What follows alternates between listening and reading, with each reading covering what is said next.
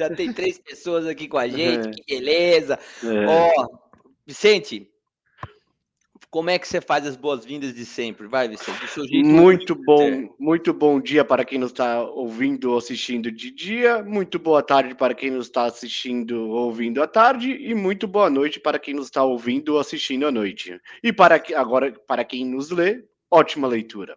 Essa parte era minha, mas ok, eu vou te perdoar por isso. I'll be back. I'll be back. Irmão, olha, audiobar.com.br. Você pode é, mandar sugestões de pauta, entrar em contato com a gente lá, tem doações, né? Tem toda a programação, tem os outros canais, porque a gente está transmitindo para além aqui do YouTube, a gente transmite para LinkedIn, Facebook, Twitter, Twitch, Spotify, Apple Podcast, Google Podcast, Amazon Music e mais um monte de outro lugar que eu não sei o nome. É disso que nós estamos falando? É exatamente Olá, isso.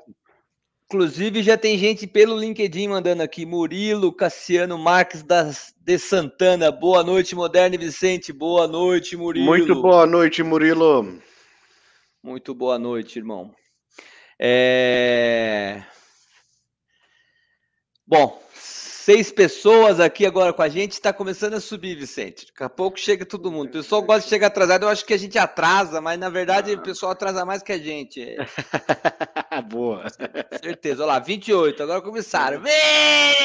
Então, a gente vai começar aqui hoje, Hoje eu tô empolgado, cara. Ixi, mano. Então, já que você tá empolgado, calma aí. Hum. Um brinde, vai. Um brinde, viva. Saúde. Saúde. Vou virar aqui que tá escrito o nomezinho. Não basta ser Stanley, tem que ter o nome gravado que é para fixar. Isso, muito bem.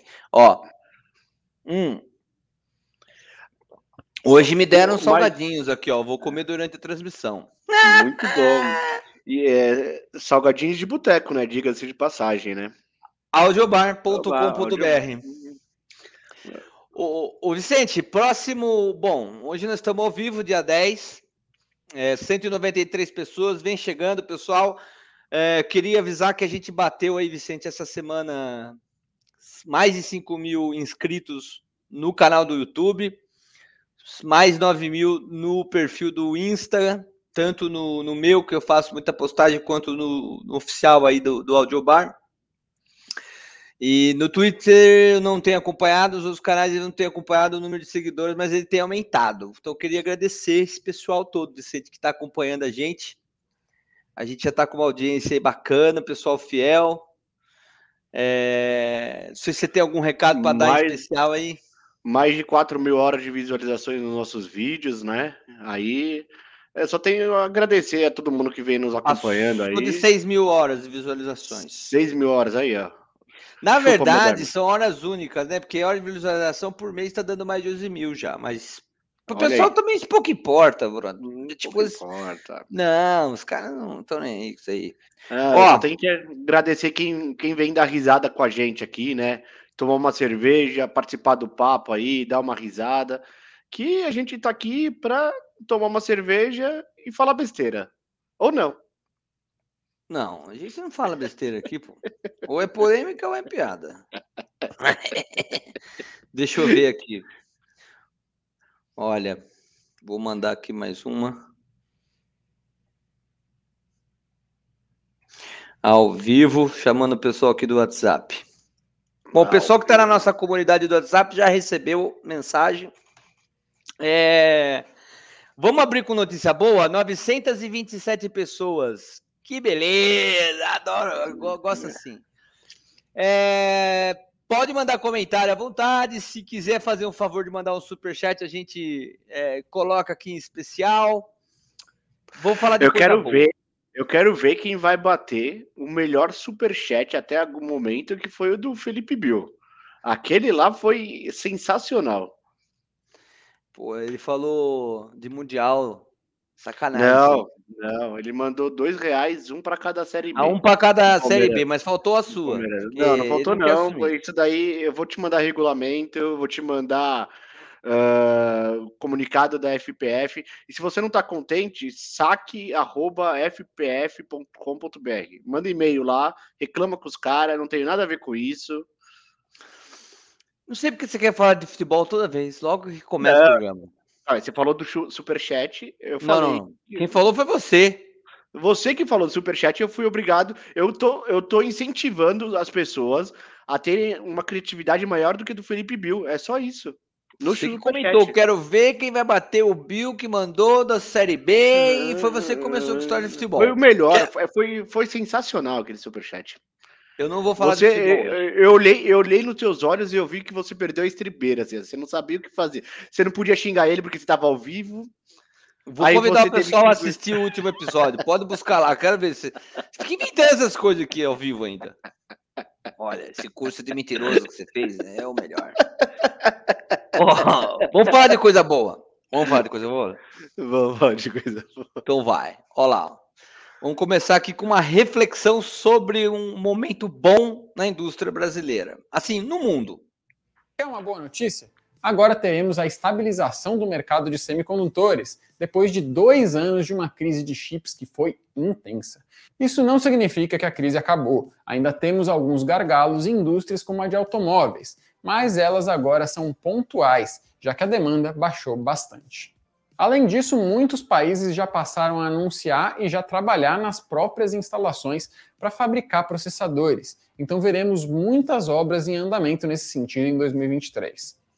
Mas quer uma boa notícia? Agora... Essa era a boa notícia, viu? Muito boa por sinal. É sinal que o, o preço dos produtos finais aí tem uma expectativa de cair, né? Porque, ou assim, né? O que a gente espera, né? Por isso que eu falei de expectativa.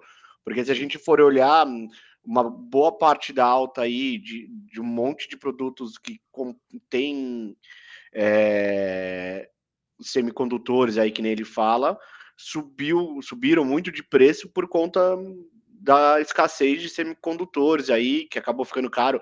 O que nem ele deu exemplo do próprio mercado de automóveis aí, né? Acho que foi o que mais chamou atenção foi o mercado foi. de automóveis. Porque que a gente que é um produto no... que né, massificado, o mundo inteiro consome automóvel e sentiu que, que não tinha. Tinha que esperar meses, porque estava com falta de chip e tal. Acho que o pessoal não sentiu na, tão latente em outros mercados quanto do, do, do, do de automóveis, mas eletrodoméstico mas, sofreu. Oh, computadores, né? Computadores. Notebook, essas coisas. O celular, então, quem que tem empresa? Um padrão, né? É, acabou ficando dentro de um padrão ali. Eu acho que eles, as grandes grandes marcas aí, né? Acho que acabaram absorvendo essa parte, né? Mas o, o, os automóveis Cara, aí, eletrodoméstico, acabou que deu uma, uma, bela, uma bela inflada aí, né? Tanto é que a gente tem carro dito popular custando 80 mil reais aqui no Brasil. No caso dos celulares, dos smartphones, o mercado de, de, de smartphone, assim, é, as fabricantes de tecnologia, tanto para tablet quanto smartphone, principalmente smartphone, tem muito estoque. Então, quando eles anunciam que, que vai ser lançado, vai no Brasil, por exemplo, já está tudo estocado aqui para pronta entrega, né? Para venda direta. Então, é, dificilmente a gente sente. Mas o que, que a gente pôde perceber foi um atraso no lançamento de alguns, de alguns de algumas marcas específicas, de alguns modelos específicos. Estava meio escasso, então houve um atraso no lançamento. Mas eu concordo é, mas não teve uma falou. variação de preço tão grande que nem teve nos automóveis, né? Eu, pelo menos Sim. assim, eu acompanho os preços, acabaram ficando dentro daquela, do normal ali, daqueles, daqueles valores de lançamento, né? Pode ser que você tenha razão, eu confesso que eu não sei se ele já tem todo um estoque gigante de semicondutores ali, ou já deixa comprado, né? Às vezes ele nem trabalha com, é, com, com estoque, mas já deixa tipo aprovisionado a venda. Eu vou comprar 10 mil por mês, sabe? Tipo, é, mas é, é, nessa daí que rodou a indústria automotiva, que estava provisionado, mas não tinha para entregar, os caras ficaram sem. É. Tá. É, sabe que é um ponto interessante aqui que eu queria chamar a atenção, Vicente, que estava passando batido, assim, é, a indústria brasileira não concorre nesse setor inclusive, é uma grande deficiência da nossa indústria, né? Porque nós somos uma indústria de primeira geração ali, né? Primeira economia, né? Uh, a gente, se você for olhar eu acho que, se não me engano, o principal país, e aí tem até uma, uma questão geopolítica ali, o principal país que, é, que fabrica é, essa parte de semicondutores é Taiwan ali, né? Aquela, aquela ilha perto da China ali, e aí tem um risco muito grande, porque, por exemplo, o próprio Estados Unidos já baixou um decreto que eles não podem comprar, a China não pode utilizar da, das marcas americanas ali, e aí a China está tá meio perdida porque não tem os, os parques de fábrica de semicondutores, e aí tem uma questão geopolítica ali que está acontecendo, né?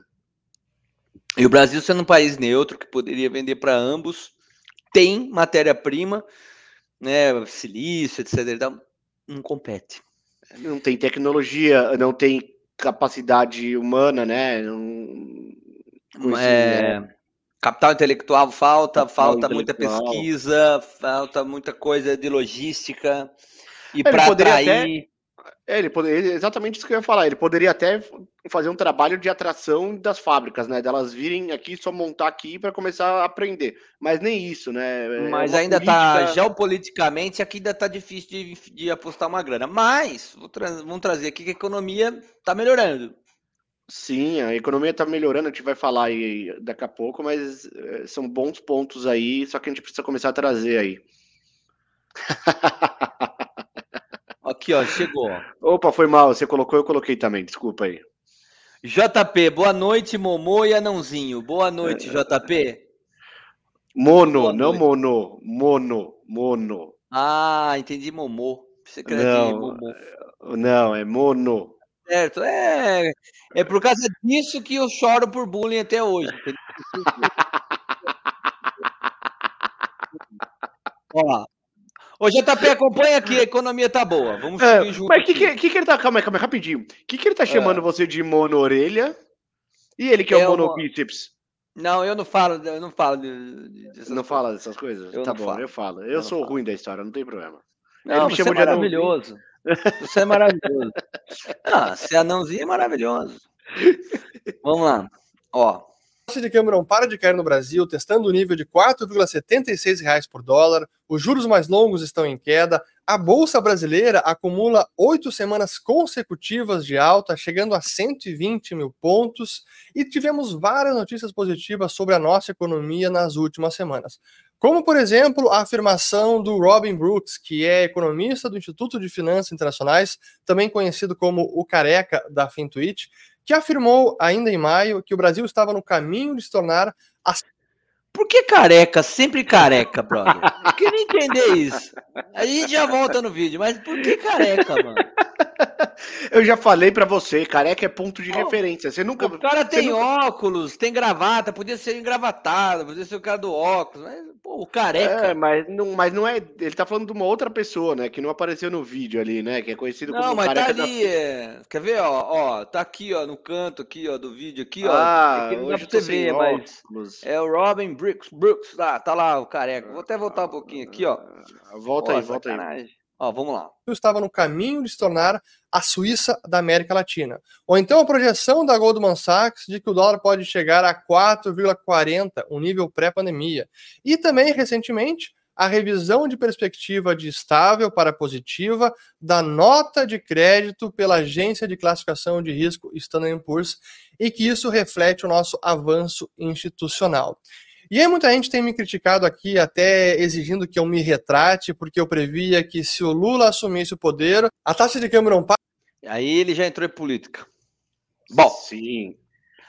Antes da política, mensagem positiva, bacana. A política brasileira ela tá dando uma resposta. Eu só não sei o quanto que isso vai demorar o JP tá falando que careca é ponto de referência, olha lá. eu não sei quanto que isso vai demorar no bolso, cara, do, do cidadão comum, né? No nosso bolso aí, eu, você, o JP que tá ah, aqui com a gente. Mas isso, assim, um pouco de macroeconomia que eu conheço aí, ela, ela não reflete diretamente no bolso, mas ela começa a refletir na economia de uma forma geral, e aí isso começa a impulsionar vendas, começa a gerar mercado, né, mais empregos, e aí começa a gerar mais vagas, e aí você tem propostas. É, é uma coisa meio devagar, não é que a partir de amanhã com a, economia crescendo, você ficou 5 mil reais mais rico por mês. Não, pode ser que surja uma proposta por conta de novas vagas, né? Ou novas oportunidades de você ser empresário ali, uma, com juros mais baratos, um, obtendo financiamentos aí. Mas é exatamente esse o ponto que ele está falando. As perspectivas são boas, acaba atraindo mais capital de investimentos, o que faz com que a economia movimente de melhor forma, né? Hum. Volta a perguntar, não sei quando. Não sabe, Isso vai refletir. nem, nem ele mesmo, nem o cara que é economista tá falando no vídeo aí, sabe quando que isso daí reflete. É que é um ciclo de, de positividade, vamos chamar assim, né? Mais uma vez, a gente tá vendo aí o governo Lula com início, né? Ele deu algumas tropeçadas, mas mais uma vez ele vem fazendo um belo início de governo. É, esse é o Fernando que falou, né? Urk, acho que é isso. É, fala bem, esse economista, bacana, é simples. É, acho que ele foi infeliz um tempo atrás, porque na verdade a pegada dele não é política, ele simplesmente sentiu o mercado, né? Com essa troca de, de poder, o mercado sente. E aí agora a galera tava cobrando ele de falar. É, acho isso uma babaquice, porque na verdade qualquer troca de poder gera isso. Na verdade, o que afasta muito investidor externo pensando em geopolítica é justamente essa inconstância. Você vai botar dinheiro aqui, você não tem uma agenda de 30 anos garantida. Daqui quatro anos vai mudar. Então você não, você não vai injetar muita grana. É um pouco. É, mas aí, aí geopolítica você lembra que é, democracias conversam com democracias, né? Então, a partir do momento que teve não importa assim como aconteceu que teve lá alguns solavancos, mas uma a democracia saiu forte da última eleição, por mais que te, já é fato que teve. Dá uma resposta alguns, positiva para o mercado. É, dá uma resposta positiva para o mercado falar, ó, a democracia vai continuar for, forte dentro do país. Então dá para você colocar aí a gente está vendo aí a reforma tributária avançando dentro das conversas, né? Uh, a gente vê a, o Banco Central, através do Roberto Campos Neto, fazendo um excelente trabalho de segurar a inflação na rédea, mesmo contra o, muitos palpites errôneos ali, até da base do governo. Ele está sendo bem. Os empresários em si, né? A gente vê como aquela. A dona da Magazine Luiza lá, fazendo aqueles escândalos dela. Trajano. Lá, é, Luiza Trajano lá. Luiz Helena fazendo Trajano. aqueles escândalos lá dela tal. E aí você vê que isso daí, o próprio, ele começa, ele, ele mesmo começa com vídeo falando que a, a linha da curva de juros começou a arrefecer. O que, que ele quis dizer? Que você vê a inflação começando a descer. E aí agora, com certeza, né, todo o comitê, o CMN lá, que é o Comitê Monetário Nacional lá, vai começar a analisar exatamente essa curva de juros e fala, pô, dá para começar a gente tirar, não ser tão ortodoxo na, na, na, política de juros e começar a baixar os juros. E aí é mais um fator que o mercado já está enxergando isso, vai aquecer o comércio, né? Começa a girar a indústria e vai sentindo isso no bolso de todo mundo.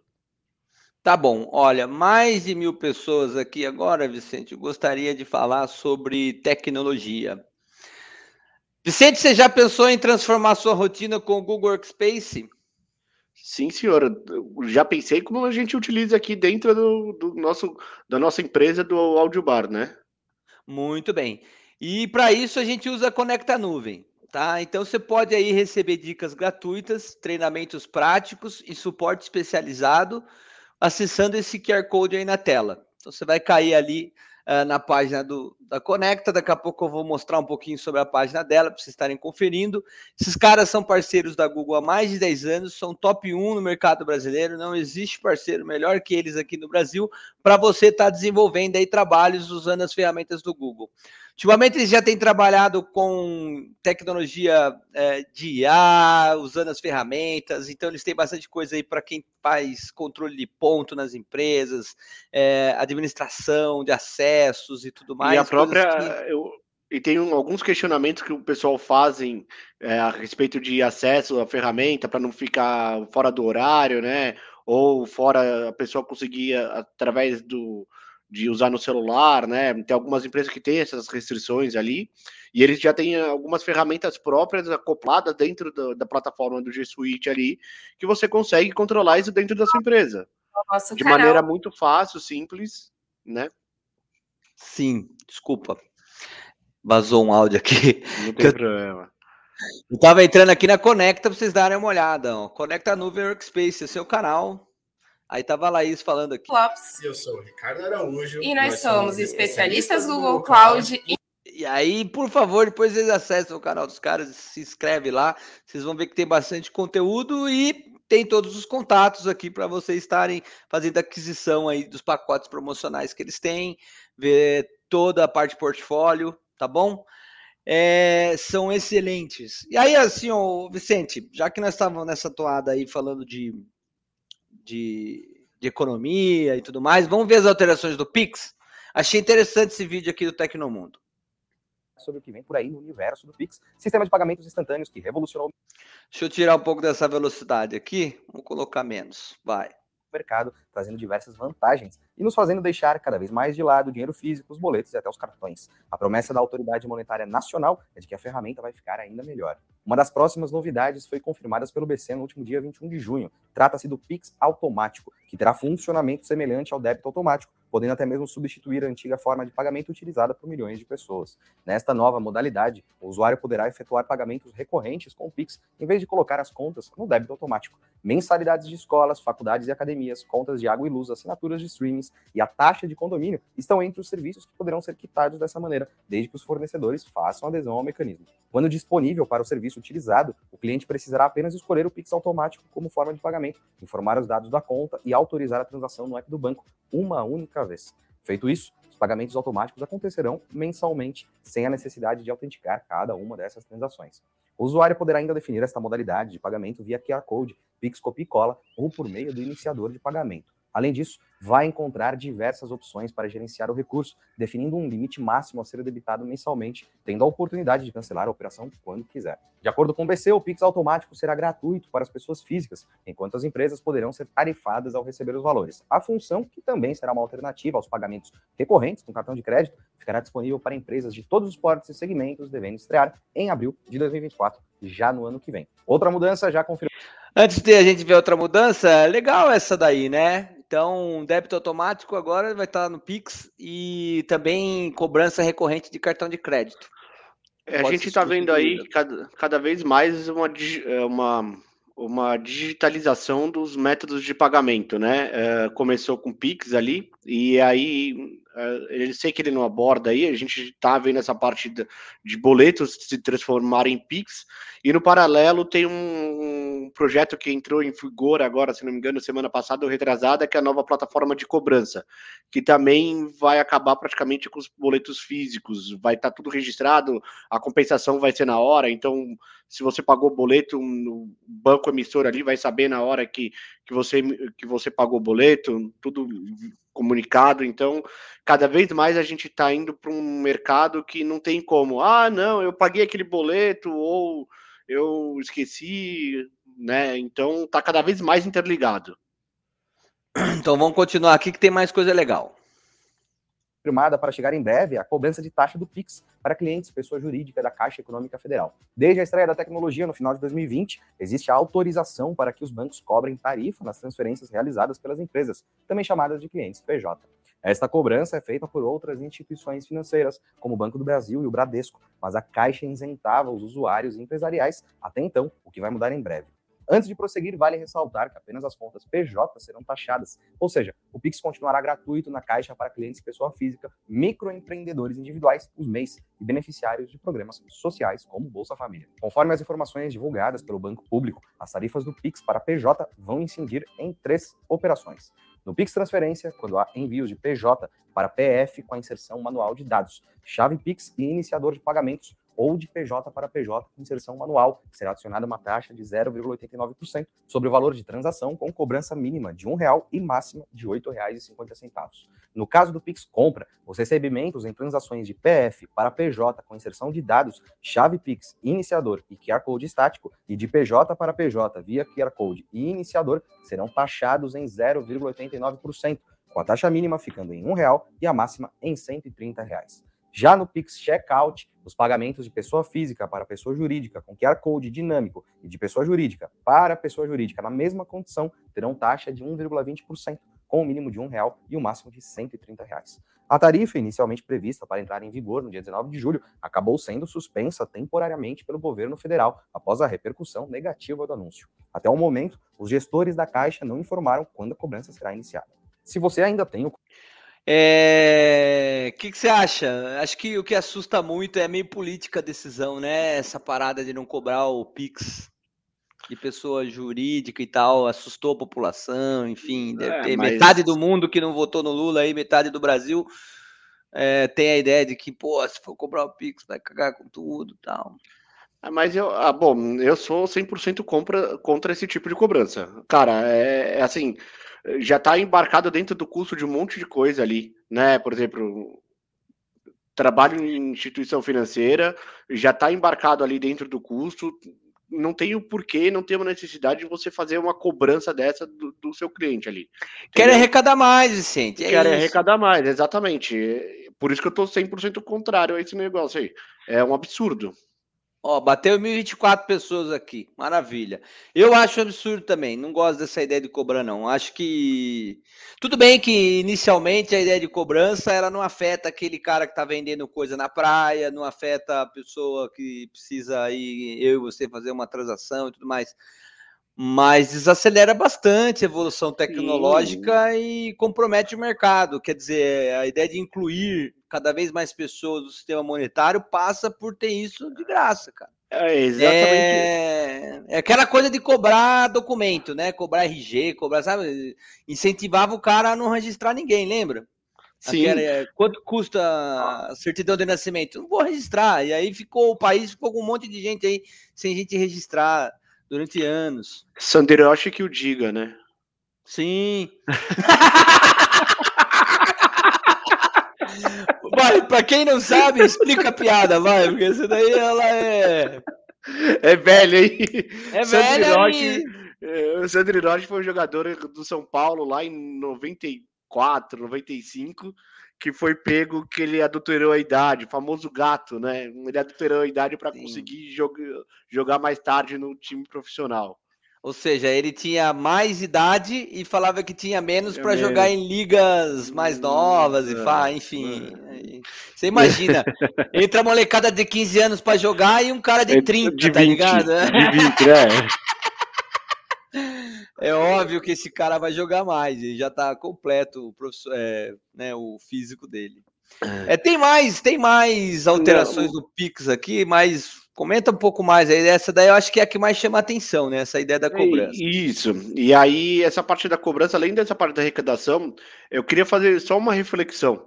Quando teve a troca do papel do padrão ouro para o padrão papel, não teve essa taxação. O cara não chegava lá na ponta, lá, quando ia trocar lá do, do papel com papel, não, não teve taxação. Por que, que agora que é na parte digital os caras querem embarcar a taxação? Justamente para fazer uma arrecadação maior. É simples isso. Olha, tô com a boca cheia de salgadinho, mas eu gostei. Bom ponto seu.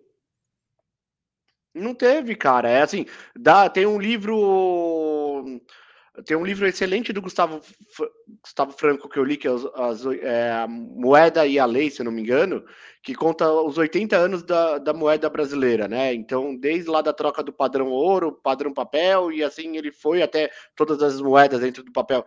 E, cara, em nenhum momento você vê é, uma taxação quando teve essas quando tiveram as trocas no passado. E não tem que ter, cara. É uma coisa que não, vai se adaptar, faz parte dos custos de operação. Sim, depois, depois outra. Você está automatizando quase todas as suas transações. O ganho que você tem, a economia que você está fazendo é, para manter esse parque de máquina funcionando é muito mais barato que você manter prédios e prédios de pessoas usando formulários de papel e fazendo tudo manual Sim. e tudo lento, demora meses para consolidar as coisas. Quer dizer, não vem com conversa pro nosso lado, né? Eu acho. É, não vem porque eu conheço essa porra aí. É, tô contigo nessa. Não vale. Tô contigo nessa. Vamos continuar vendo o que, que vai ter de Pix aqui. Vamos lá. costume de fazer DOC na conta, é bom se preparar para deixar de usar a velha função. De acordo com a Federação Brasileira de Bancos, a FEBRABAN, a antiga opção de transferência de valores será descontinuada em fevereiro de 2024, tanto para pessoas físicas quanto jurídicas. Pausa dramática. Essa vai matar os veinhos do coração. Não vai mais ter DOC nem TED. É isso que ele tá falando. Imagina quando eles descobriram que não vai ter mais cheque. Então, rapaz, essa discussão do cheque é mais antiga. Você fica pensando, não dava para não ter cheque? Dava. Mas tem muita gente que quer ainda trabalhar com cheque por N motivos. Eu não vou trazer aqui, porque. Não é o, não é o fórum da discussão. Não é o fórum da discussão, mas tem muita gente que ainda quer manter, passar o cheque e tal. É, só que, cara, se, se, se o Banco Central falar não vai ter mais, aí nenhum banco tem, aí fechou. Porque enquanto um dos bancos tem o produto, migra todo mundo que quer trabalhar com essa modalidade, não tem mais no, no banco que está acostumado, vai para outro, né? Então, mas é legal, você vê o Doc o TED, é, coitada das empresas de software house, e a, trabalhou a, TED a vida inteira é, para fazer funcionar essa merda, agora gastamos dinheiro. Não, e era, e cara, e assim, é, não sei se as pessoas sabem como que funciona o processo de um, de um doc, Cara, é muito seguro. É um arquivo texto que é mandado para processamento. Tanto, por exemplo, para processamento entre bancos, quanto para processamento entre é, é parceiros. É lento ali. também, é lento. É lento. Tanto é que o, o DOC era de um dia para o outro, né? Você lembra? Lembro. Que, é, ele não compensava no mesmo dia, porque ele tinha que ir para uma validação, para compensação, né? Aí depois surgiu a TED, que aí passou a ser feito em horário entre aspas, comercial, que era das 8 até as 16h30 ali, mais ou menos. Sim. Que aí não virava DOC, que aí compensava só no outro dia. Pô, a gente tá falando de uma coisa instantânea que é o Pix, que veio aí. Cara, Sim. é o que você falou, para digitalizar, embarcar as pessoas que não tinham conta lá dentro.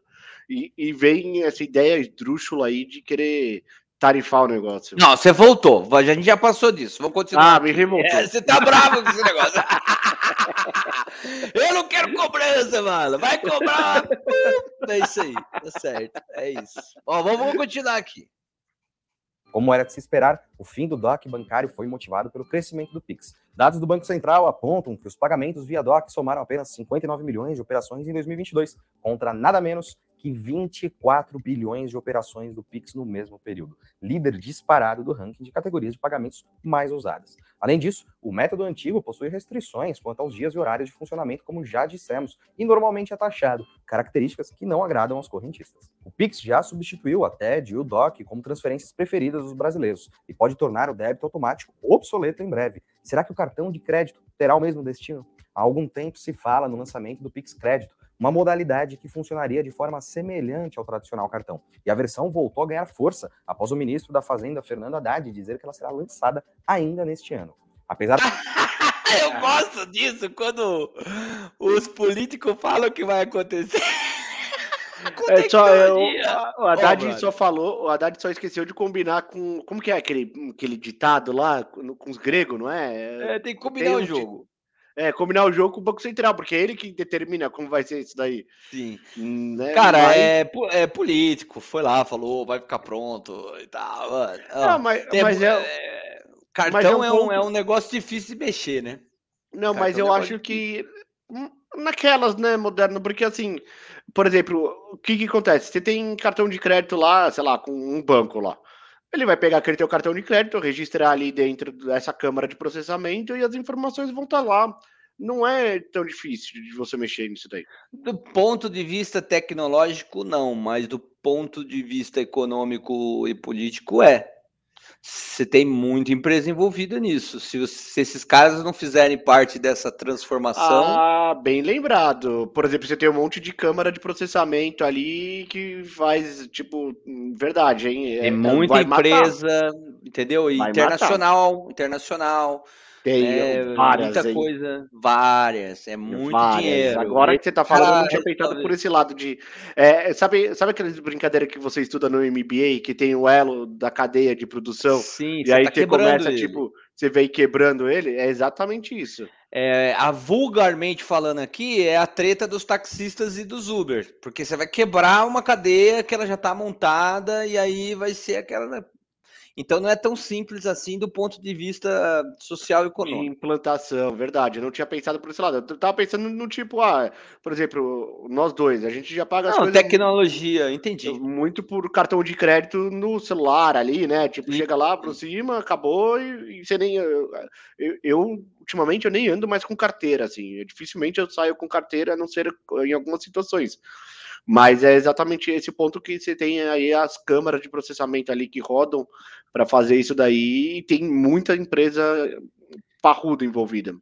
E tem um outro agravante ali que é uma coisa mais de, de economia mesmo. E aí, não sou economista, não vou me arriscar muito, mas é, quando você pensa em cartão de crédito, você tem um risco muito alto do cara não pagar. Então, você tem um colchão de dinheiro para fazer a coisa funcionar. Esse risco a bandeira acaba sumindo e tudo mais. Hoje ela já está bem montada, já tem muitos anos de vida. Não, calma aí, calma aí. A bandeira é só processamento, né? Quem, quem assume sim. é o banco emissor. O banco emissor está lá e fazendo a vez. É... Não quero entrar muito em detalhe técnico, só isso. Só estou querendo dizer que tem um risco envolvido. Né? Eu dou um cartão de crédito, você gasta, sei lá, 5 mil reais e aí depois você não tem dinheiro para pagar aí isso. Eu, aí eu vou discordar de você, porque o risco ele vai continuar eh, envolvido na, no, no, emissor. no mesmo nível. Porque o banco emissor ele vai te conceder um crédito, né? Ó, você tem um limite de dois mil reais no cartão de crédito comigo. O banco emissor que vai emitir um cartão de crédito digital de, da mesma maneira. O que, então, que eu vou ter que avaliar que... o risco do mesmo jeito. Só que... Do mesmo jeito, você vai ter que fazer toda a parte de, de, de fazer lá, falando em, português, claro, o colchão ali para um eventual risco, cálculo, né, com o risco da sua carteira, igualzinho, isso daí não muda. É, tá eu tô pensando num ponto que você colocou agora, de, tipo, empresas gigantes aí que a gente conhece, e eu não tô entrando assim, nem Visa e Mastercard, porque elas são câmara de processamento, elas vão continuar existindo. Tem outras empresas de aí que são muito grandes, que pode ser que a grande maioria das pessoas aqui não conheçam, são muito fortes que podem quebrar com um negócio desse podem literalmente Bom, quebrar. Eu acho que é, caminha para isso, é possível, se é possível, já estão pensando, a tendência é, é que exista. É que aí gente... Só que não é uma decisão política, não é um Não é uma decisão que... política e também tem que ver como que eles vão montar a estrutura tecnológica para que é isso. Pode ser que eles montem a mesma estrutura tecnológica atual e você já tenha lá dentro isso daí. Não sei. Por sinal, eu queria desmistificar uma ideia. E aí vamos ver sua opinião. É, há pouco tempo atrás, alguns meses, em campanha política, ventilou-se que quem tinha inventado o Pix era o pessoal do Bolsonaro, aquele pessoal que estava lá disputando a eleição. Na verdade, o Pix ele tem anos de estudo e ele veio sendo implementado ao longo, acho que desde a, outro mandato lá atrás do Lula, depois teve Dilma, depois teve, enfim, teve um monte de gente aí, o Vampirão. Eu nem sei quando começou. É, é uma agenda, né? O nosso o Banco Central é muito forte, tecnologia é. nossa, muito forte lá dentro do Banco do Brasil. É. Aliás, o pessoal que a gente conhece, trabalha no Banco do Brasil, que é um baita de um trabalho bacana que os caras fazem lá em tecnologia. O sistema de pagamento brasileiro é muito bom. É muito bom, é, o SPB, né? Sistema é. Pagamento Brasileiro. É muito bom, é o mais seguro, é considerado o mais seguro do mundo aí em relação a isso, porque, por exemplo, há cinco, sei lá, há 10 anos atrás, quando. Não, não é tanto, há uns oito anos atrás, mais ou menos, eu conversava com uma amiga minha de Portugal, que estava morando em Portugal na época, ela falava que lá em Portugal não tinha TED. E a gente já Sim. tinha TED aqui há muitos anos, Muito né? Tempo. Então, então, mas aí, por outro lado, é assim, eu concordo com a sua, sua, visão, porque nunca uma transformação tecnológica a gente sabe que nunca é de um dia para a noite, ela tem que vir de uma forma estruturada como veio, mas também não dá para tirar um pouco dos méritos lá do. Não dá para tirar o mérito, mas não dá para dar. um político, Sim. né? Teve culhão de falar, mano, vai colocar esse negócio no ar e tipo. Sim, eu concordo. Concordo, tem o mérito de estar tá na sua gestão e você manter a agenda. Então, o mérito que o Guedes teve ali, o governo Bolsonaro teve mérito nisso, foi muito acertado, né? Foi, foi uma coisa acertada, eu achei. Só que também o, a pessoa que não entende muito de nada disso acaba achando que, que é tudo ali, né? Então, calma, não é bem assim.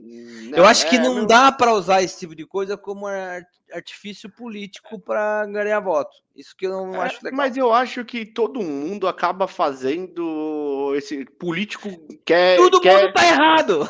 É, exatamente, Ah, você tem razão. Por Do exemplo, mesmo jeito que né? eu vou criticar agora qualquer merda que esse governo atual faça. Isso, mas cara, você, não- tem, você, tem, você tá coberto de razão. A gente tem exemplo de, de várias coisas que políticos fazem para tentar. Ó, o negócio deu certo, ah, fui eu que fiz. Né? Por exemplo, você tem lá o Bolsa Família. Você vai falar assim: foi o governo, foi o Lula que criou o Bolsa Família? Não, não foi. Não foi, cara. Foi, a- foi a ex-esposa lá do Fernando Henrique Cardoso que Veio lá de trás. Veio lá de trás. blá blá veio blá lá blá blá blá. Puta, ele, ele, ele colocou força nisso daí, que é um programa muito bacana. Puta, colocou e é legal pra caramba isso daí. Muito legal. Sim. E é legal que cada um que assume gosta de mudar o nome, né? É, aí você vê o Bolsonaro colocou. Bolsa Brasil, é. Sei lá, os caras mudam o nome só pra dizer que é seu. E aí, cara, na real, É a mesma É, coisa, os caras. é programa de assistencialismo. Mas que olha, a gente tava conversando aqui. Desculpa, pode complementar, Vicente. Desculpa, te cortei. Não, eu não. falei que só tem que ter esse programa de assistencialismo, porque não dá pra. E até uma forma. Assim, as pessoas acham que isso daí não é uma política liberal, muito pelo contrário. Se as pessoas Sim. pararem para estudar um pouquinho, isso daí tem muito de liberalismo, de É, você tirar é. um pouco do Estado e começar a distribuir a renda entre Sim, a população. Sim, faz parte da agenda do neoliberalismo. É, inclusive é o que andava quebrando os países neoliberais, né? É esse assistencialismo, mas faz parte da agenda neoliberal. É, agora, me diz uma coisa: é, a gente tem aqui uma ideia de tecnologia que ela vem de muito estudo, tal. Às vezes as pessoas elas não têm muita noção dessas situações, né? Quando que isso nasce em pesquisa? Então a gente comentou aqui no começo do- desse episódio também, ó, o Brasil não tem indústria de chips, tudo para competir nesse mercado que está aquecido agora de novo. A gente está saindo atrás no mercado de inteligência artificial, de fabricação de, de processadores novos, de placa de vídeo, de tudo aquelas coisas que a gente viu nos episódios passados. É, vou, vou mostrar aqui o quanto faz a diferença de pesquisa, de estudo acadêmico, tudo para depois a coisa é, vir para o mercado. E por que, que o Brasil ele erra tanto? Então, ó, vamos mostrar aqui o sacane. importante. Porque Aí, ó, tá vendo? é, é o lance, não, é, é isso aí é sério, cara. Porque assim, é o lance da ciência aplicada com a ciência pura. Então, é, você fala assim, ah, por que, que Ó, ciência pura é academicamente falando, pesquisa, não tem compromisso ainda. A ciência aplicada já é quando vira comércio, o negócio está buscando algo que, que as pessoas usem no dia a dia. É, vamos ver. É, uma coisa é a prática, outra coisa é a teórica. Pronto. É, mas a teoria ela é importante porque senão você nunca chega Lógico. na, na prática. E aí, por Sim. que, que é importante investir em pesquisa? Ó, o pessoal não conhece? Porque não tem aplicação. Porque quando tem aplicação, você conhece. Uhum. A, a gente faz duas, duas coisas bem legais. Quanto que você pagou na sua vida para usar o GPS? Você usa o GPS? Eu uso. Você já pagou algum dia? Não. Ué, como que você tem esse serviço de graça? Você nunca parou pra pensar, cara? O satélite está lá, mandando sinal para você, e aí? Ah. Então, isso aí nasceu de uma ciência puríssima Uhum. e hoje está aí no seu celular e você não paga nada. Você paga, o- a- as empresas pagam um pequeno royalty para o GPS. E outra coisa, GPS é uma é tipo uma. Ele não é o serviço do mundo todo. Porque tem o serviço russo que chama GLONASS. Ah, sério? É. É, o concorrente? É um do- concorrente. Tem o serviço chinês. Eu não fazia a menor ideia. É, GPS é o serviço que a gente usa aqui, que é americano. Mas você vai lá na Rússia, é o GLONASS. Se você vai na China, na China tem o dela. A China tem o GPS dela, o Beidou. Beidou. Que isso, É. irmão? Que É porra isso, é cara. essa? Que, que, que é isso, mano? Foi, foi sabe- a mesma coisa quando eu descobri que chicletes é a marca, mano. Não é a goma de mascar. que tem borracha, literalmente. G- no exato. chiclete, tá? GPS é a marca. Mas entendeu? sabe o que eu acho mais bizarro disso tudo que você falou agora? Que volta naquilo que a gente tava falando, não só da ignorância, mas como a religião e tal. A gente nunca se questionou do GPS. Então Exato. a Tava gente lá, a gente só automaticamente A gente passou só usar. usa. E eu nem lembro como isso entrou na minha vida. Ah, então. Tipo, é natural, né? Mas, foi. é, mas é uma aplicação. Por exemplo, você fala assim, pô, e o Einstein, cara? Cara, aqui, ó, o elevador aqui. Quantas vezes você já pôs a mão pra porta não. Ah, não, peraí, você põe a mão. Sabe o que que é isso? Teoria, a teoria que o Einstein ganhou o Nobel. Efeito fotoelétrico da luz. Você tá cortando ali o feixe e a porta volta, você Caralho, entra. o cara ganhou um Nobel pelo elevador. Pelo elevador. É isso, cara. É isso. Quantas pessoas deixaram de ser esmagadas Esmagada pelo do Einstein. É, Então, seu ingrato. É, o lance é esse, cara. É que você- A aplicação é a que chama atenção. E aí, um pouco dessa reflexão interessante, né? Não, é bem interessante porque, assim, é, a gente tem muita coisa que a gente vira, fala assim, ah, aplicabilidade, estudo, ciência, é muito teoria, tal. Cara, não é. Quando a, essa, que nem ele falou, né? Quando começa a ficar aplicável, é que você começa a conhecer, né? Por exemplo, ah, no meu MBA lá, eu, um cara lá tava fazendo, a- o meu professor que tive aula de negociação, ele pegava e dava um exercício lá que ele anotando, pegando os papelzinhos de todos os alunos. Vicente, 1.039 pessoas. Fala bonito, Hum, porque é. aumentou aqui o número. Vai. E aí, e aí ele tava tirando, se não me engano, PhD. E aquilo lá era base para ele do estudo que ele ia apresentar de acordo com o cálculo quando você faz uma métrica de negociação, que se você faz uma ancoragem de 50%, blá blá blá, blá você chega nesse. Então, o cara começa a pegar o- aquela, aquela parte da ciência e, e construir em números para aplicar, né? É a mesma coisa do Einstein que fez aí com com fotoelétrico aí, é absurdo, cara. 1.060 pessoas para você falar do seu professor do MBA. Ah, Vicente, por favor, vamos, vamos ver o que o Cortella tem a dizer sobre. Pô, desculpa aí. Sobre inteligência artificial. Não- é não foi- polêmica não- ou piada. Não agregou, não agregou nada pra você, é isso? Ah, Ficou magoadinho. que não Você resumiu em nananã, quando você fala nananã, já era, isso bosta nenhuma, saiu lá, né, taranã.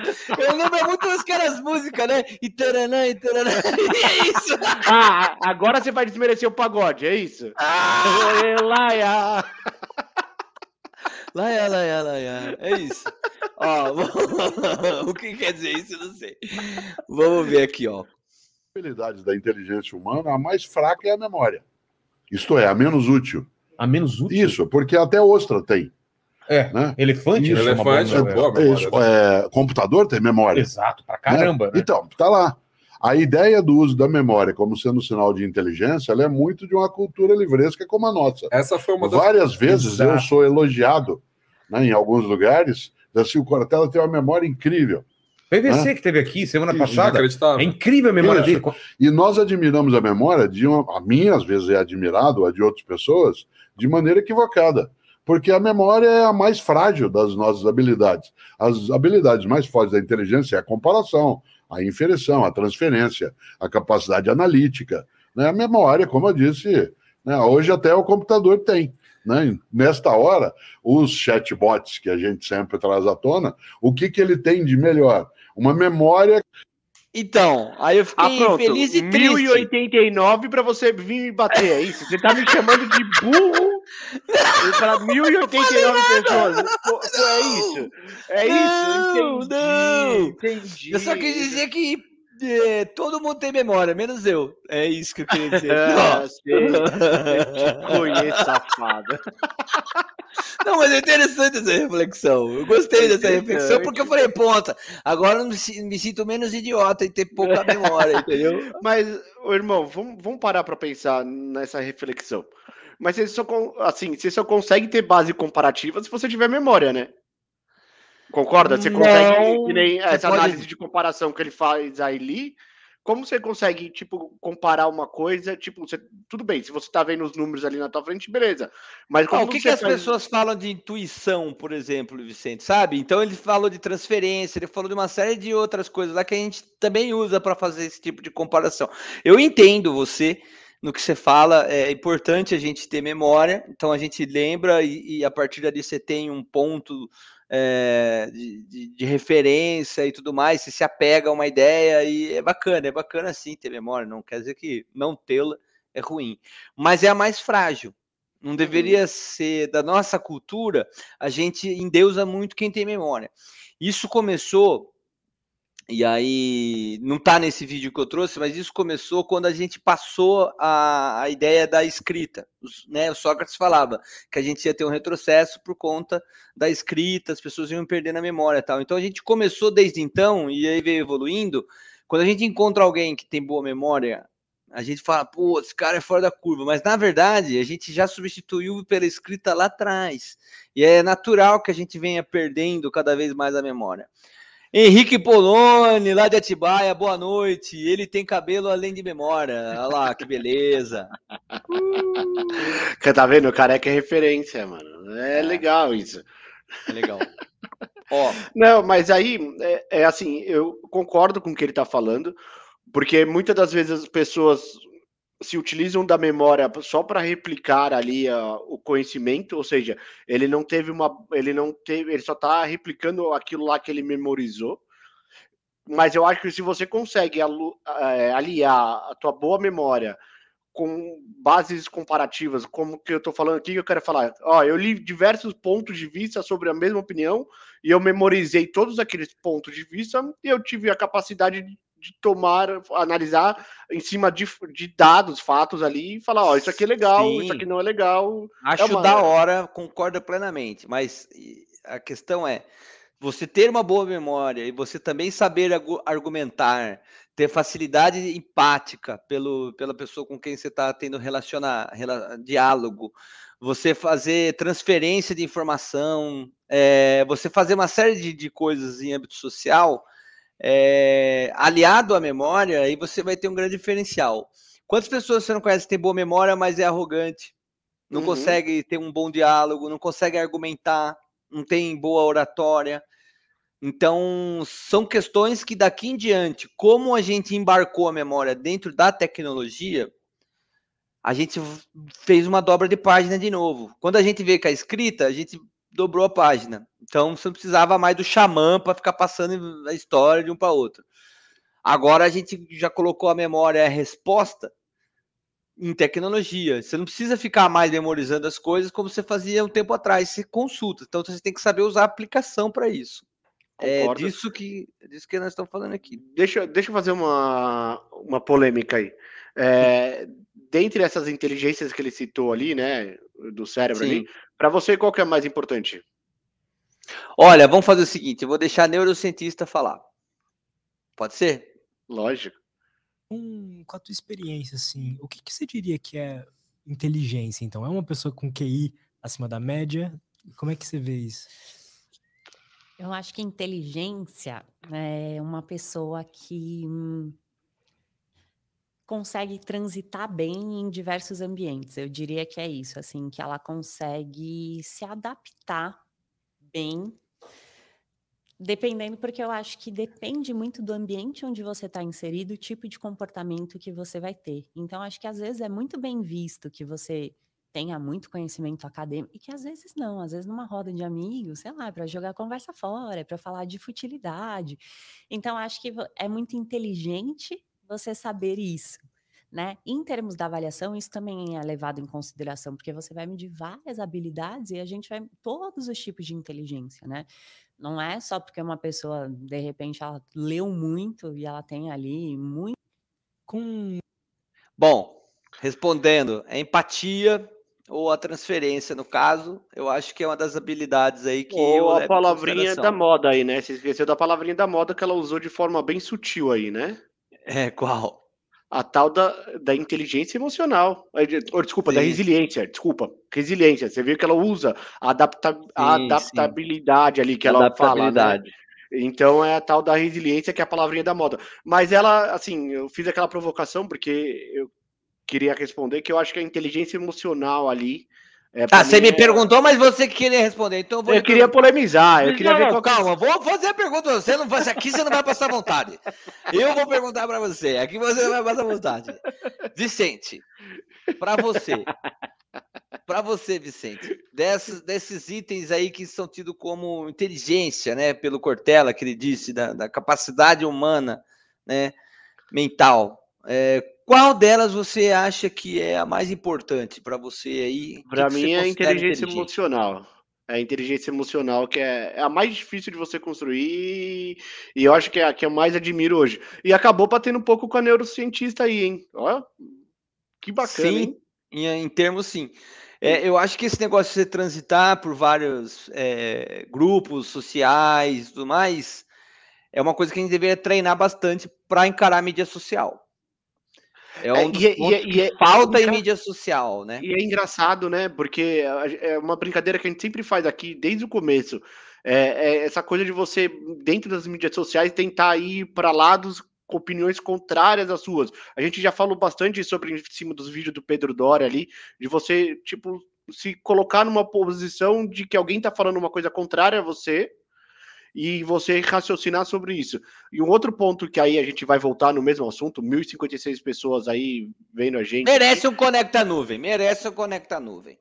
Você já pensou em como as ferramentas empresariais do Google poderiam tornar seu dia a dia ainda mais produtivo? Já pensou, Vicente? Já pensei, inclusive a gente utiliza aqui dentro das nossas plataformas, né? Muito bom. Com a Conecta Nuvem, você pode descobrir o poder do Google Workspace, transformar a maneira como você usa o Google Drive, Google Planilhas, Google Docs, Google Tables e entre outras tantas ferramentas ali do Google Workspace. Receba dicas gratuitas, treinamentos práticos e suporte especializado para empresas. Basta acessar aí o QR Code que está na tela, você vai cair no canal do YouTube dos nossos apoiadores aí da Conecta e lá você vai conseguir curtir bastante conteúdo. Tem de tudo lá dentro, você vai aprender a fazer um monte de coisa. A Conecta Nuvem é parceira Google Cloud com mais de uma década aí de, de experiência no mercado brasileiro, são top 1 aqui no Brasil, parceria Google para poder levar aí para sua empresa. Não importa se a sua empresa tem 10, 20, 30 funcionários, dois, que é ah, sozinho você consegue usar ali ferramentas do Google e esses caras da Conecta Nuvem conseguem te ajudar. Mas essa é sua empresa gigantesca, tem 100 mil funcionários, muito mais colaboradores, mais ainda que você vai precisar deles, porque eles têm um parque de soluções fantástico para você poder, em escala, fazer essa administração. O Júnior Torres palavra, chegou agora. A palavrinha da moda, né? Altamente escalável. Exato! É resiliência é, pura. É. Ó, Júnior Torres está aqui com a gente agora, mandando um salve. Boa noite, diretores. Boa noite, presidente. Como o senhor está? É, se nós somos Júnior presidente. presidente. Vulgo presidente de Miguelópolis. O Júnior Torres é. é. o presidente do Piranga todo aqui. É. É... Bom, Vicente, eu, eu lhe interrompi quando entrou 1.056 pessoas para falar da Conecta. Sai do celular, Vicente. Você está mandando mensagem para quem? celular, tô olhando para baixo que eu quero ver onde você vai chegar, tonto. Na mão tá aqui, ó. Mas e aí, o que, que é. você manda?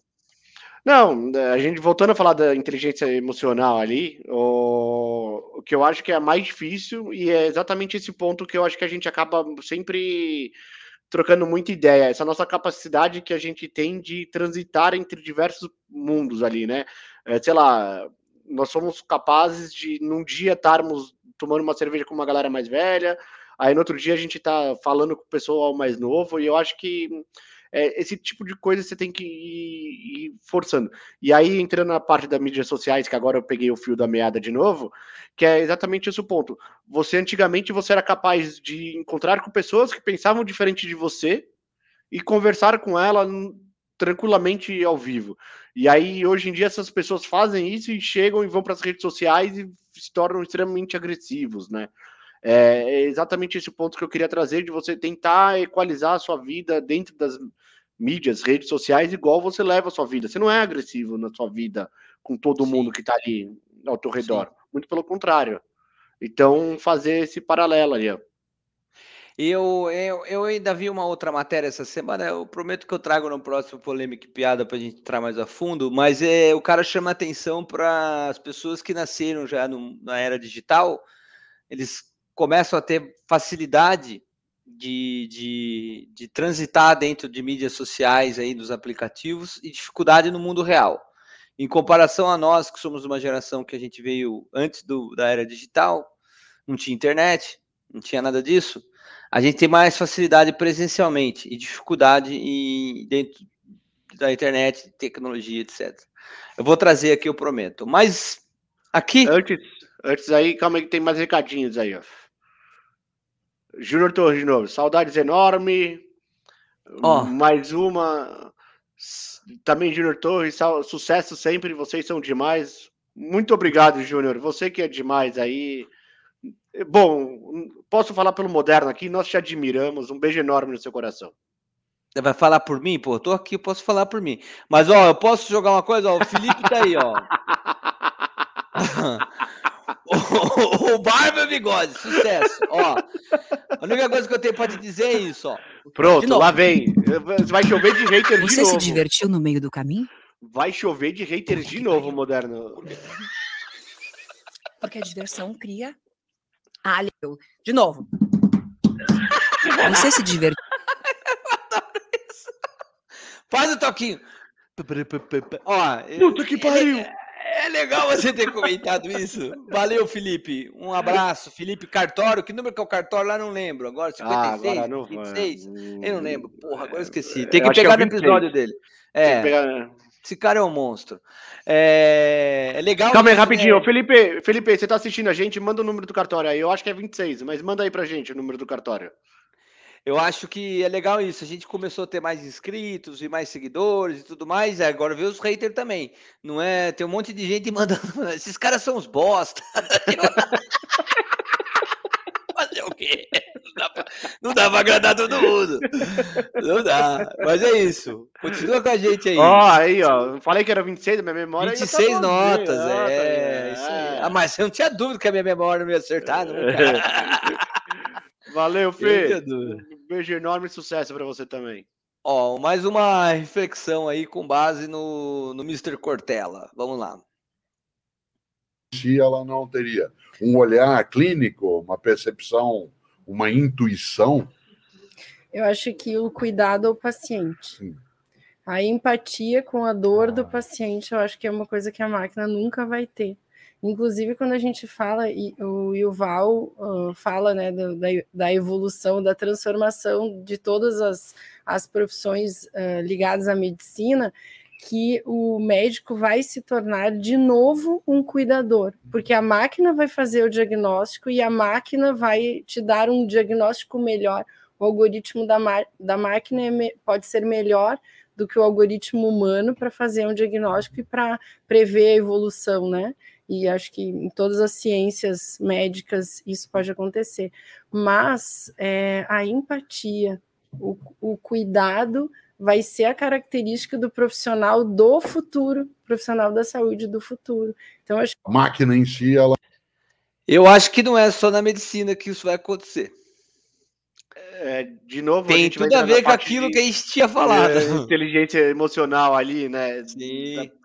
E, e é o que tá faltando muito nos médicos hoje, né? Hoje em dia você vai numa consulta lá, é, é, o cara mal olha pra sua cara ali, já fala que é virose, já fala que é isso, e não, não tem a empatia pelo que você tá sentindo ali, né? Então. Sim, e, e tem bons médicos, aí falando da medicina, tem bons médicos ou técnico de, de, de, de alguma máquina, de, de imagem, alguma coisa, que são tidos como ótimos profissionais porque os seus diagnósticos, a sua, sua maneira algorítmica de trabalhar é que se destaca.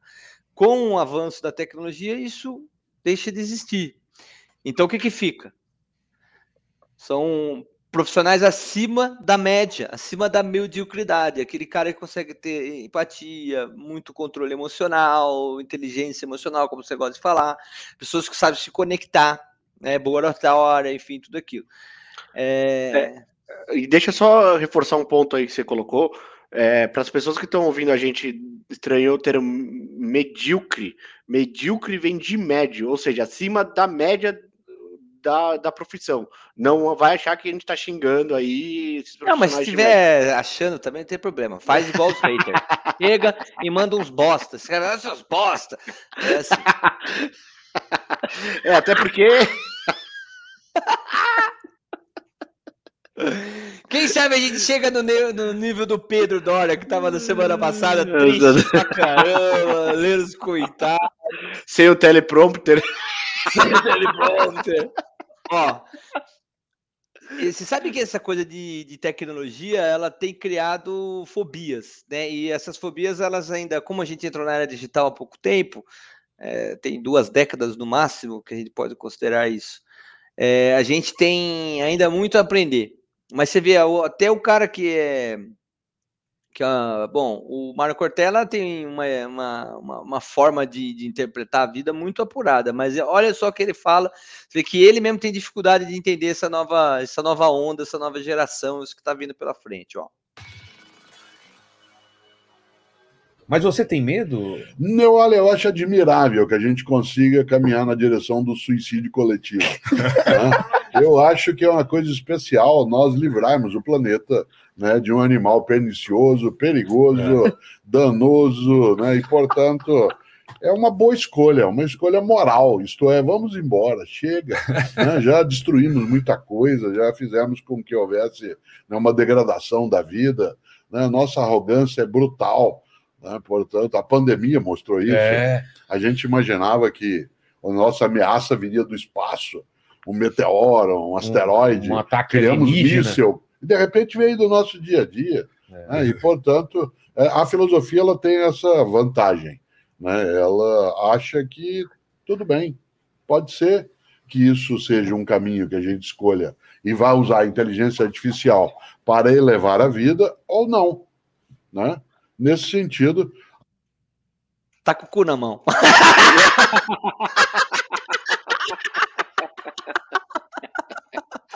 Mas eu gostei da ironia muito sutil dele ali, né? Ou escrachada, vamos chamar assim. Dele falando assim que ele acha ótimo o tal do suicídio coletivo.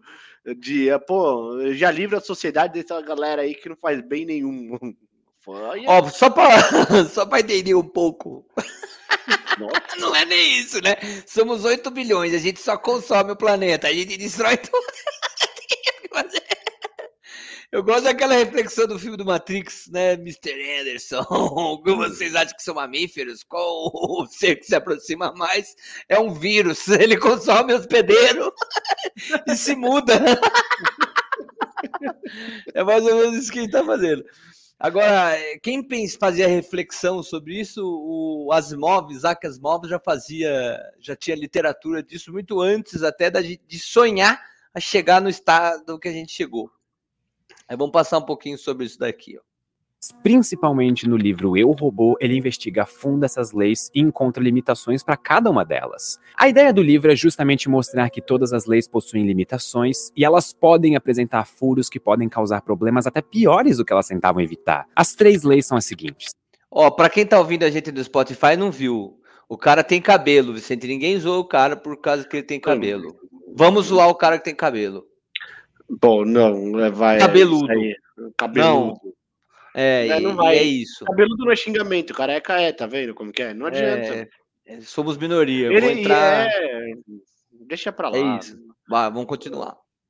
Primeira lei: um robô não pode ferir um ser humano ou, por inação, permitir que um ser humano sofra algum mal. Segunda lei: um robô deve obedecer às ordens que lhe sejam dadas por seres humanos, exceto nos casos em que entrem em conflito com a primeira lei. Terceira lei: um robô deve proteger a sua própria existência, desde que tal proteção não entre em conflito com a primeira ou segunda leis. Mais tarde, o Asimov introduziu uma quarta lei que ele chamou de Lei Zero da Robótica, e ela estaria acima de todas as três primeiras leis. A Lei Zero diz que um robô não pode causar mal à humanidade ou, por omissão, permitir que a humanidade sofra algum mal. E essas quatro leis, em um primeiro olhar, não parecem ter nenhum problema muito sério. E- mas principalmente no livro E aí, você já viu o livro Robô?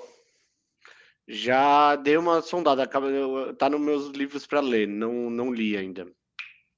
É, a gente vive um bom momento para fazer essa leitura. Bom, é ficção, só que o cara teve uma visão do futuro bacana e futurista que fala, né? Uhum.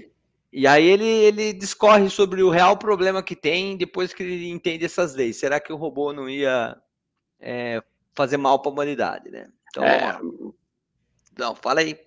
Não, exatamente o que os grandes pensadores de tecnologia hoje têm medo exatamente desses pontos, né? Que é, você vê, tipo, essa galera, tipo, Elon Musk, Zuckerberg, Bill Gates, tudo com receio exatamente do que pode acontecer e do que o cara tá abordando aí, né? Com certeza. Ó, real problema é nessa linha. O dilema que o Asimov apresenta nos livros e contos dele parece um dilema restrito a problemas de ficção científica, já que esse é o gênero que o Asimov escreve. Inclusive, na época em que ele escreveu esses contos, a ideia de ter robôs andando por aí com inteligência superior à nossa era algo que levaria muitos e muitos anos para acontecer Se é que um dia ia acontecer. Mas e se eu dissesse que atualmente nós estamos lidando com um problema que é muito próximo do problema que o Asimov abordou? Nós ainda não chegamos em um ponto em que robôs se tornaram super inteligentes.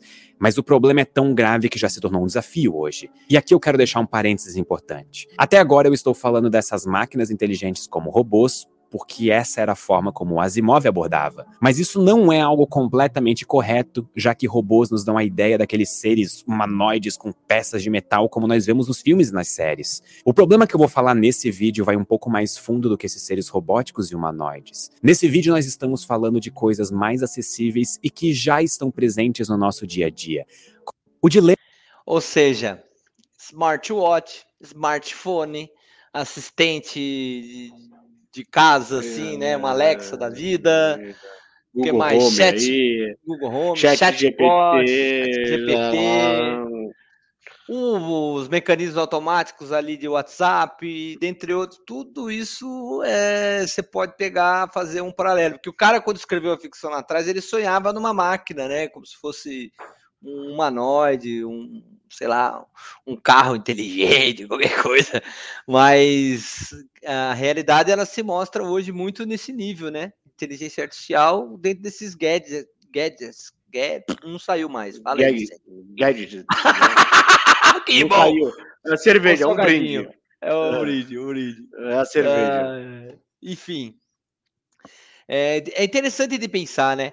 E aí você vê aquela história da fobia, é, que as pessoas estão com medo disso, cara. Eu percebi. Tem uns caras que querem relutar com a ideia. Não, isso aí não. Eles não entenderam que é uma realidade que está no dia a dia, no cotidiano deles. Tá ligado? O, o Cortella ele faz uma reflexão indiana sobre. Interessante. Foi trazido um dia pelo Goethe. O Goethe tem um poema maravilhoso chamado Aprendiz de Feiticeiro, que o Walt Disney colocou colocando o Mickey Ah, né, é? no filme Fantasia. Se vocês se lembram do filme do Lembro. desenho Fantasia, tem uma hora que o Mickey vai ajudar o mago, né, que era capaz de fazer as vassouras varrerem por si, era capaz de fazer os baldes se encherem por si mesmo. Aquilo é em cima né, de um texto do Goethe, de um poema do Goethe. E o texto termina dizendo que você não deve jamais colocar para funcionar algo que você não consiga desligar. Né? Ou para usar um Olha que ditado, assustador ou para usar uma fala indiana, você jamais deve montar um tigre. Porque depois que você o monta, você não consegue descer e nem ficar em cima. Você só tem uma escolha. Você só tem uma escolha.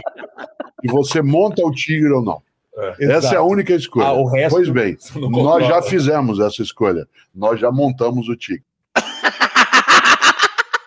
É exatamente isso. É, assim, é, confesso que eu não tinha visto essa parte final do vídeo e eu ia falar, pô, mas é, o tigre já tá montado, a humanidade já montou em cima do tigre, não tem mais volta. Não tem. Não, Não tem, tem mais. Não tem mais. Não, não, não dá pra você falar assim, não, vamos desligar a inteligência artificial hoje. Tipo que nem os os grandes empresários de tecnologia têm falado aí. Cara, não tem, porque seria, é, é que nem a gente brinca assim, né? Se ele desliga aqui, vai surgir 10 ali, né? Sim, a verdade é essa. Ah, ainda acho que no caso do Elon Musk, quando ele falou, ele foi junto dos pensadores, é porque ele estava querendo implementar dele. Queria É, também. desacelerar não, a é, do. é que eu tô entrando, por exemplo, o próprio Mark Zuckerberg, Bill Gates, tem vários. O, aquele cara que funda, é, o, um dos fundadores da Apple lá, que tem um nome bem difícil de falar lá, também já faz alguns anos que ele vem dando declarações contrárias. Então, tem uma galera aí. Tem. É, a Apple teve uma sacada esse ano incrível daquele óculos Vision Pro, porque aquilo vai acelerar bastante a ideia de metaverso, e aí com tudo isso misturado vai ser difícil segurar. É, já que a gente ainda não tem inteligência artificial aqui para fazer a nossa vez, o Vicente, ainda, que em breve eu vou botar do- dois caras projetados aqui só de inteligência artificial, nós não vamos mais fazer ao vivo. Quem vai fazer vai ser a inteligência artificial. Na verdade, já dá pra fazer isso, só que o YouTube não deixa. Aliás, hoje o episódio foi suave, né? Cansei de tomar strike do YouTube, cansei disso, hoje, hoje foi suave, quase não teve polêmica. É, eu Então, percebi, você não quis Vamos entrar fazer em... polêmica agora. Você, você não quis entrar em política, Nada, nossa, hoje tá tá- suave, suavezinho. Agora a gente pode entrar numa, uma, uma, uma, uma ideia aqui. Ó, primeiro eu queria desejar aí é, os nossos sentimentos sinceros para para aquela moça de 23 anos que faleceu em, no entorno do Allianz Parque. Aí, diferentemente das notícias que andaram circulando, ela não estava na fila, não estava nada, foi assim que passaram para gente. É, mas ela estava no entorno do Allianz, sofreu ali uma garrafada, se eu não me engano, e veio a óbito. É uma menina que ainda tinha muito pela frente, 23 anos. Até quando isso vai acontecer, eu não sei. Né? E é só isso que eu tenho para dizer. Sinceras, meus sentimentos sinceros, nossos sentimentos aí para a família. Você quer colocar alguma coisa, Vicente? Não, você já resumiu bem aí. Eu acho que é, um, é uma capacidade enorme da gente em 2023 estar tá falando ainda sobre esse tipo de violência em torno do estádio, que é um lugar que para você levar seus filhos, que é para você se divertir, que é para você, né, curtir a vida ali, você tem que passar por essas situações ali, né? Uh, você frequenta estádio, eu frequento estádio, e aí a gente sabe o, quão crítico é no Brasil ainda se frequentar estádio e não deveria, né? Sendo que é o principal esporte da população. Cara, é, é, lamentável, é lamentável. E, e assim, né? Eu vou fazer uma, uma previsão aqui. Esse cara aí que tá preso, ele em poucos dias vai ser solto, porque é assim que funciona a justiça aqui nesse país. Tá certo. É... Futebol, para fechar. O Botafogo não vai aguentar ficar aqui. Aí, não, mas estão falando desde o começo. Estamos na 15 rodada, até a 38 tem chão. Não vai aguentar ficar aqui. Olha, eu vou te falar que ele já ficou muito mais tempo do que a gente previu. eu concordo. Mas eu ainda aposto minhas fichas com o Botafogo não segura. Não segura. Oh, você sabe que eu tava lendo um dado interessante sobre o Botafogo, né? Ah. É, ele tem uma campanha superior àquele primeiro turno mágico do Corinthians de 2017. Você acredita Sim. nisso? Sim. E... É, é impressionante. Aquele turno mágico do Corinthians fez com que o Corinthians, mesmo caindo de produção no segundo turno, segurasse a, o campeonato. Foi campeão, foi campeão, ele, se não me engano, no segundo turno ele teve campanha de rebaixado. Era é. tipo antepenúltimo ali, né? E mesmo assim ele foi campeão. Ou seja, pode ser que os números estejam contra você, moderno. Sim, estão, mas ainda acho que ele cai pela tabela. Eu ainda acho. Vamos chegar lá no, é, pela trigésima rodada, daí eu vou passar a acreditar.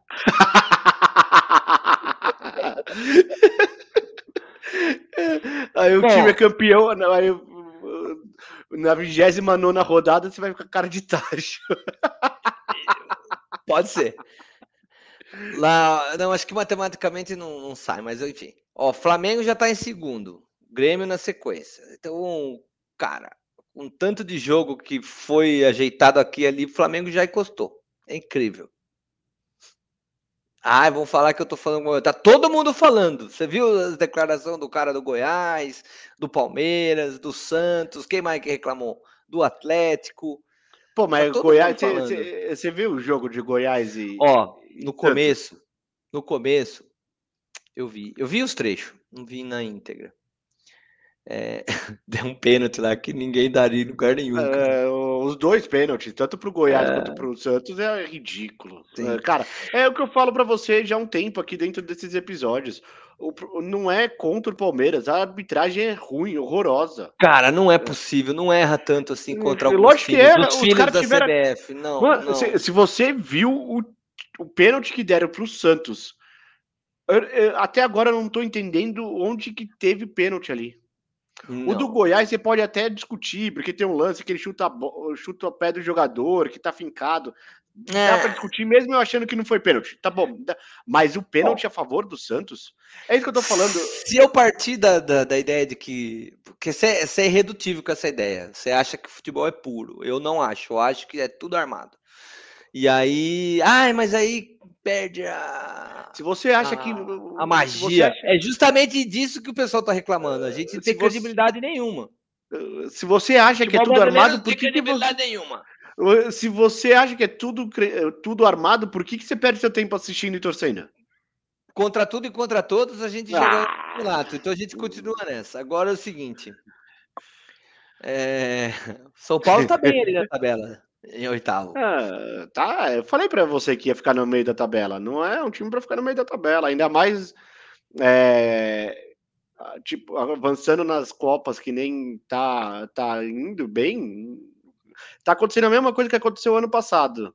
Daqui a pouco vai ter que priorizar uma das copas ali como um título viável e vai cagar ainda no brasileiro. Agora, do Cruzeiro para baixo, que o Cruzeiro até que tá me espantando, ele tá no meio da tabela. Não sei até quando ele aguenta lá, mas porra, parabéns pro Cruzeiro estar no meio da tabela, com o time que tem, com pouco dinheiro ali, voltando da segundona. O o que chama atenção aqui, além do Santos, é o Corinthians, abaixo do Santos na tabela, beirando ali a zona de rebaixamento. Uma É, rodada. só não tá pior porque os- o, só não tá pior porque Cuiabá e Bahia empataram, né? Porque se um dos dois ganhasse, se o Bahia ganha do Cuiabá ali, que não seria nada de outro mundo, ele tinha voltado para a zona de rebaixamento. Então, ó, de baixo para cima.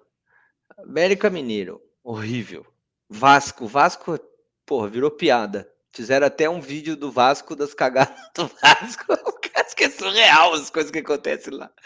Os caras fazem gol contra, tem de tudo. É, o Coritiba, sei lá. Começou, depois que mandou o Antônio Carlos Zago lá embora, começou Embora, a dar começou uma, a uma dar uma- ali. Ó, o Coritiba, o Coritiba, o Bahia e até o próprio Goiás tem chance de, de sair ali. Tem muito time ruim ali, ó. O próprio Cuiabá e o- a situação que anda o Santos. Cara, é assim, eu, eu, eu assisti o jogo do Santos e Goiás quase que inteiro.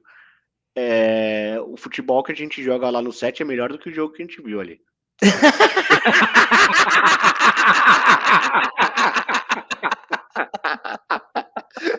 A pelada do Tamo Junto é melhor. Tá É melhor.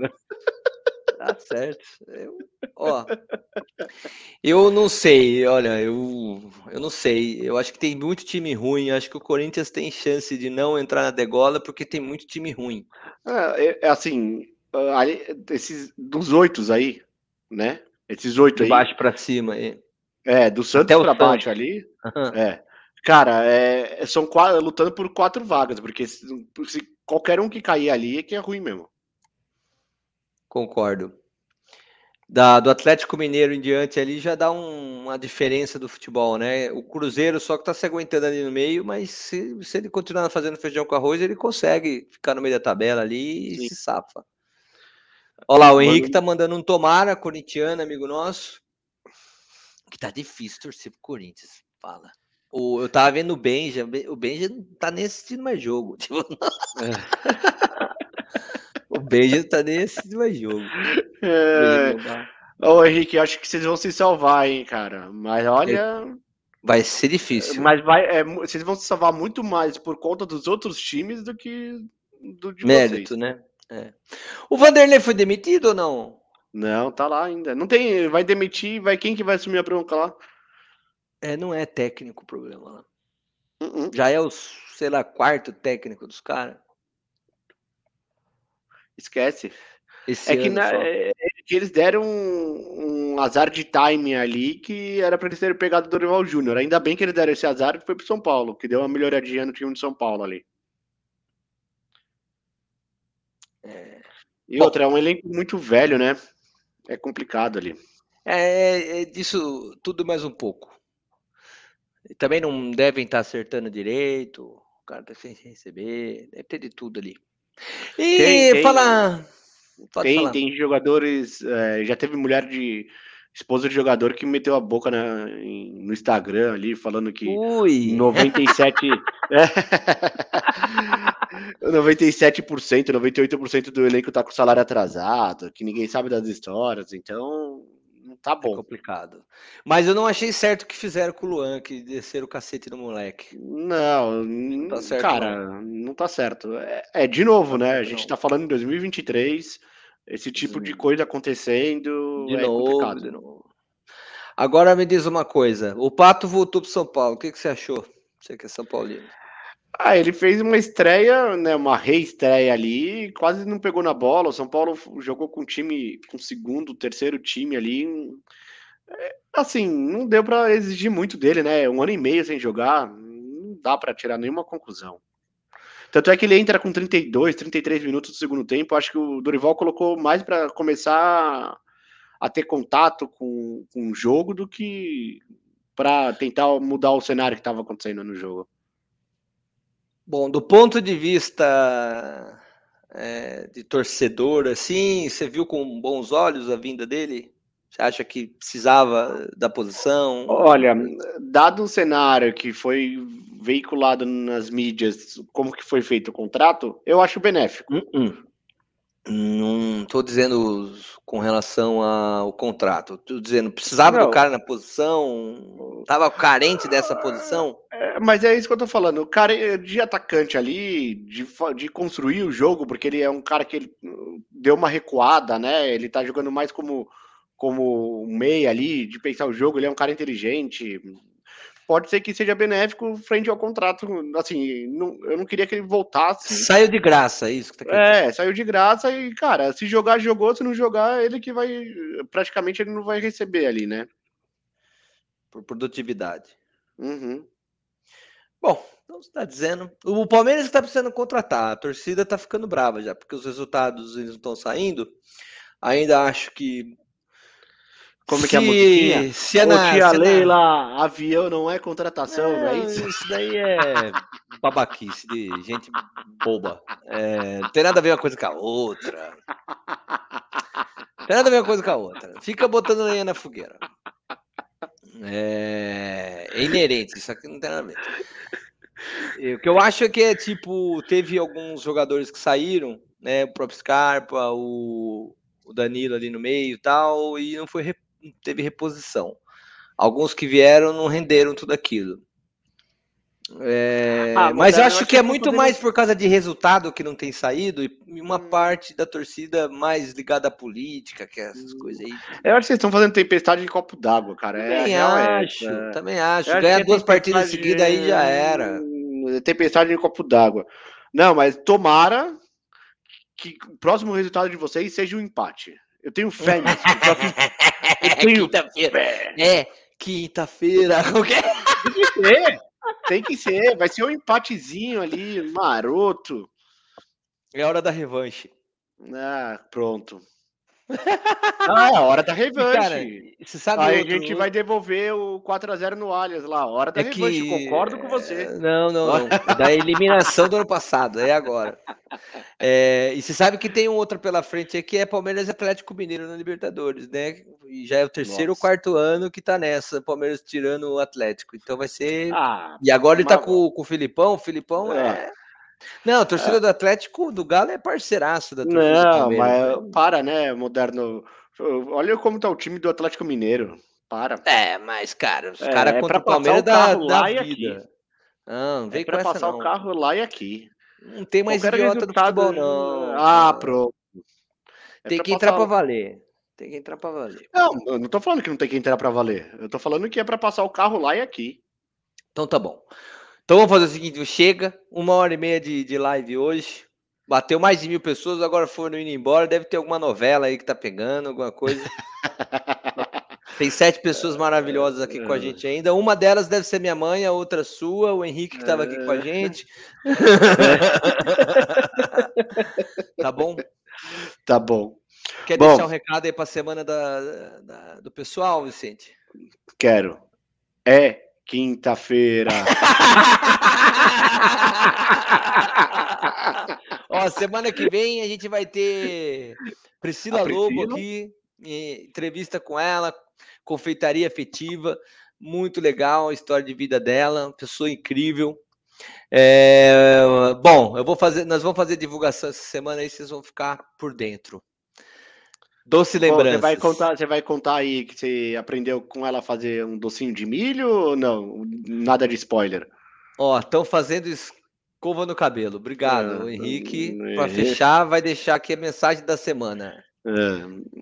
Estão fazendo É, escova no cabelo. É que ele, ele, tá, ele tá fazendo esse tipo de piadinha só porque eles vão ser eliminados pelo América Mineiro. Mas tá tudo bem. Essas, essas horas eu acho que o Tite, que é brother nosso, deve estar junto com o Henrique mandando essas mensagens do login do Henrique. É coisa do Tite falar isso. Um abraço inclusive, pro Tite aí de, de Atibaia. Ó, chega, vambora? Chega, vambora. Um beijo no coração de todos, boa semana. Espero que vocês tenham se divertido aqui hoje. Hoje foi leve, foi pouca polêmica, mas muita piada. Tamo junto. Então, beijo, irmão. Valeu, Boa irmão. semana. Fica bem. Beijo. Você também. Tchau, tchau. Tchau, tchau.